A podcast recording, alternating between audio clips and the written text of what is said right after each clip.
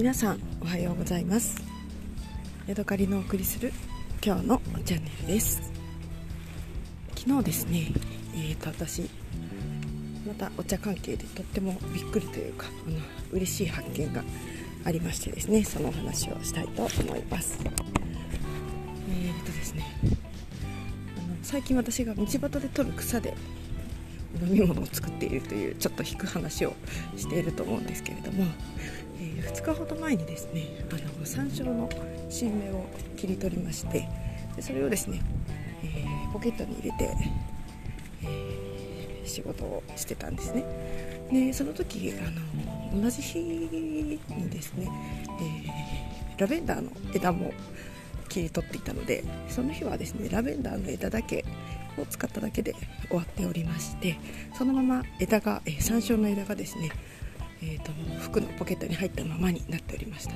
で私の制服はあのよくある、えーと、ブラウスとその上にベストを着るっていう。で今は寒いので上にカーディガン着ているんですけれどもそんな感じで、えーと、と服を着ておりましてそのベストのポケットにですね、えー、ずっと山椒の葉っぱが入れっぱなしになっていました。であ思い出して、えーとポケットに、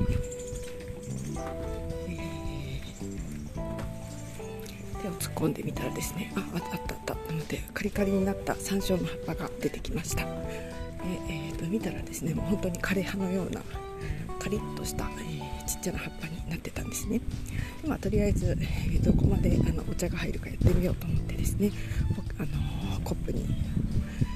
コップに落として、えー、お湯を注いだらですね本当にびっくりするぐらい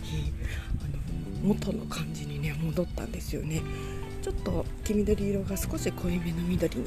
なってるような気もしないこともないんですけれども本当になんか見た感じさっき摘んだ葉っぱを入れてきましたみたいな感じにすごく綺麗に復元されてお湯の色もちゃんと緑に染まってですね。で香りも、まあ、香りはやっぱりちょっとこうハッとするようなえー、新鮮さはないんですけれどもそこはそこでまた味わいがあるというか、えー、いぶし銀的な感じっていうんですかねなんかあの味わい深い、えー、お茶となっておりましてとってもとってもね仕事中にびっくりしましたし嬉しかったんですよね。えー、ということで2日置いた、ね、山椒の葉っぱのお茶がすごく美味しかったよっていうまずお話です。それからですね今日は、えーと、もう一つ新しいお茶に挑戦しようと思って、えー、道端で、え草を取ってきました何かと言いますとですね多分私が前々からあれは月桂樹じゃないかなと思ってずっと目をつけていた気がありましたでそれをですねお茶にしようとはこれこっちを考えてなかったんですけれども大きな月桂樹の大木があるなっていうことは常々あの気にかけていたんですね。で昨日その山椒の葉っぱがすごく美味しかったのであれ？月桂樹でもお茶作れるのかな？って思って、えー、まだねあの薄くて青い黄緑色の葉っぱをですね、えー、一心三葉ぐらいな感じで5センチほどのね新芽を切り取ってきました。でまたそれ今ポケットの中に入っています。もうすぐね職場に着くので今日の朝一の飲み物は月桂樹フレッシュティーというのをやってみたいなと思っています、えー、ね美味しいんだろうか月桂樹の葉っぱに味はするんだろうか。